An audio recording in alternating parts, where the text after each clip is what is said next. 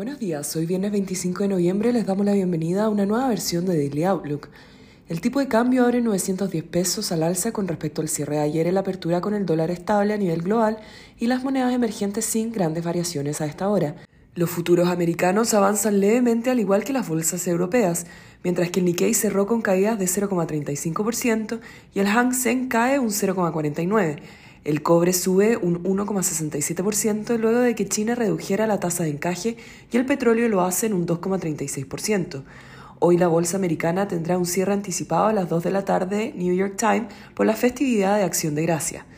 El Banco Central de China recortó la tasa de encaje a los bancos por segunda vez en el año, bajándola desde 11,25% hasta 11%, en un nuevo intento por apoyar la economía a medida que los casos de COVID siguen avanzando y el sector inmobiliario continúa debilitándose. El petróleo recupera parte de sus caídas de las últimas semanas debido a que la Unión Europea estaría evaluando aplicar un techo al precio del crudo ruso mayor al originalmente estipulado. En Estados Unidos no tendremos datos relevantes durante la jornada de hoy, en un día que probablemente estará marcado nuevamente por la baja liquidez. En Alemania, la confianza de los consumidores elaborada por GFK alcanzó los 40,2 puntos, cuando se esperaba menos 39,6 puntos. También en Alemania se revisó el alza del PIB del tercer trimestre y en Francia la confianza del consumidor salió en línea con lo esperado, mientras en Italia el dato fue sobre lo esperado.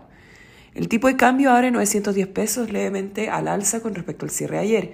Técnicamente, 910 ha marcado el pivot en las últimas dos jornadas, que rompenlo el siguiente nivel asoma en los 901, mientras que al alza la resistencia estará en 920 y luego en 928.